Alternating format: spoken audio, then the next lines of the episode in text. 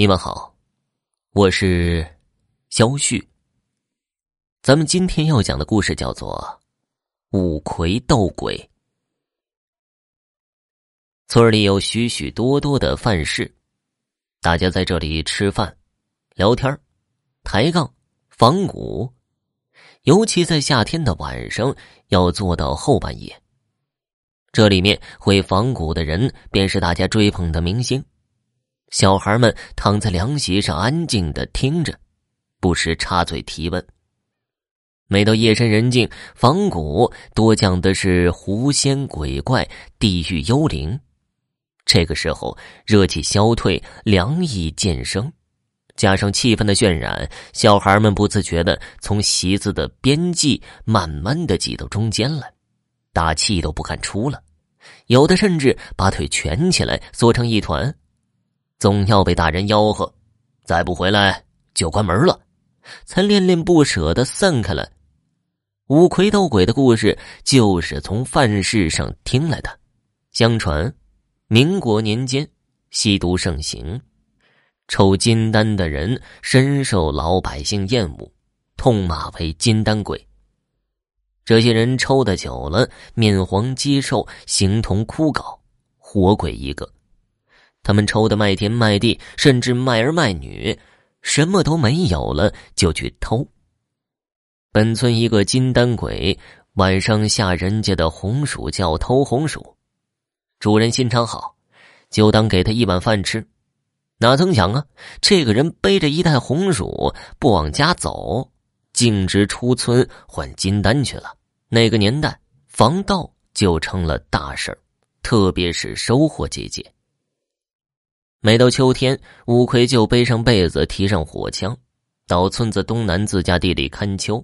五魁胆子特别大，据说他曾经夜过村南花岗，遇一妇女哭泣求助，他心知异常，伸手抓住摔到背上，大步流星的往村里走。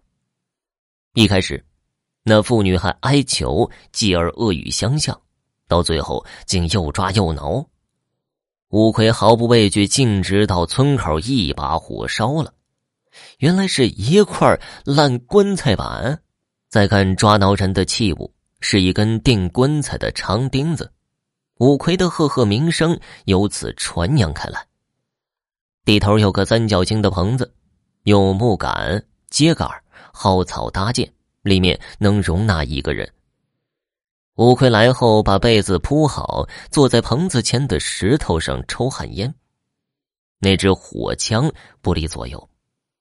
黑夜里，烟袋锅里的火星一闪一闪，传出很远。旧时的老百姓也没有个计时的工具，完全凭经验、凭感觉。当困意上来，哈欠连连的时候，估计夜就深了。在野地里看庄稼，终归不会睡得怎么实诚。乌葵在朦朦胧胧中看到草庵前面有三四团火，忽前忽后，忽高忽低，像在追逐着玩耍的小孩。乌葵揉揉眼睛，大喝一声：“走开，一边去！”那几团火自顾自的蹦跳，甚至离草庵越来越近，像极了在挑衅。吴奎看到威胁不管用，起来伸手摸起火枪，扣上扳机，伸枪瞄准，通的一枪。随着枪响，一溜火星往东南而去了。吴奎见走了，打了个哈欠，继续睡觉。约莫过了半个时辰。五奎忽然被叽叽喳喳的声音给惊醒了，细听就在身边周围。五魁睁开眼睛，透过草庵的缝隙看，我的个乖乖，到处是火团，似有千军万马，一定是来报仇了。有的声音说：“在哪儿啊？”有的说：“在庵子里。”呵。抓住下油锅，抓住割掉鼻子，先把庵子烧掉。真的就听到擦洋火的声音。不会心想，烧了鞍子倒不要紧呐，可不能烧了盖在身上的四两烂套子。随即翻身起来，石头停当，走出鞍子。这一看，五魁咯噔的一下，这么多呀，离地三尺来高，遍野都是。有声音说了：“出来了，拿走它！”全部是小火团一时的簇拥过来。乌龟口里说：“来多少他打多少，抡起枪就砸。”不曾想，打一个来三个，打三个来六个，小伙团源源不断，不计其数。人的体力，他毕竟是有限的。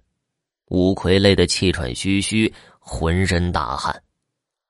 民间传说呀，这鬼闹人吃炒面，就是说被鬼闹死的人鼻子、眼睛、嘴巴、耳朵都被塞满了土。乌龟多了个心眼儿，这么打下去，保准呢得累趴下。到那个时候，只有吃炒面的份儿了。于是且战且退，慢慢的向村边靠拢。小伙团不依不饶，紧紧的追击，并且叽叽吵吵的声音愈来愈紧。看来啊，不为炒面不罢休了。可是，就这样狼狈回村去，传出去，这一世英名就全毁了。乌龟边退边想，等退到村边的时候，五魁灵机一动，原来啊。村南有块空场地，村民们已经造好场地，等待秋收了。场地边有棵老柿树，不太高，树枝伸手可触。五魁快步跑到树下，一纵身攀枝而上。随后追来的小伙团到场边一下失去了目标，乱成一团了。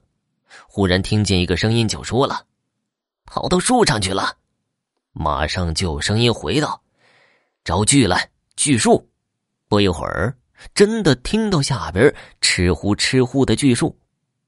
五魁在树上稍一喘气，精神放松，忽然觉得憋得慌。好主意来了，解开裤子，对着下面的小火团好好的放松了一下。拉锯的声音立刻停止了，叽叽吵吵的声音说道：“下雨了，下雨了，快回，快回吧！”伴随着恨声、哭声。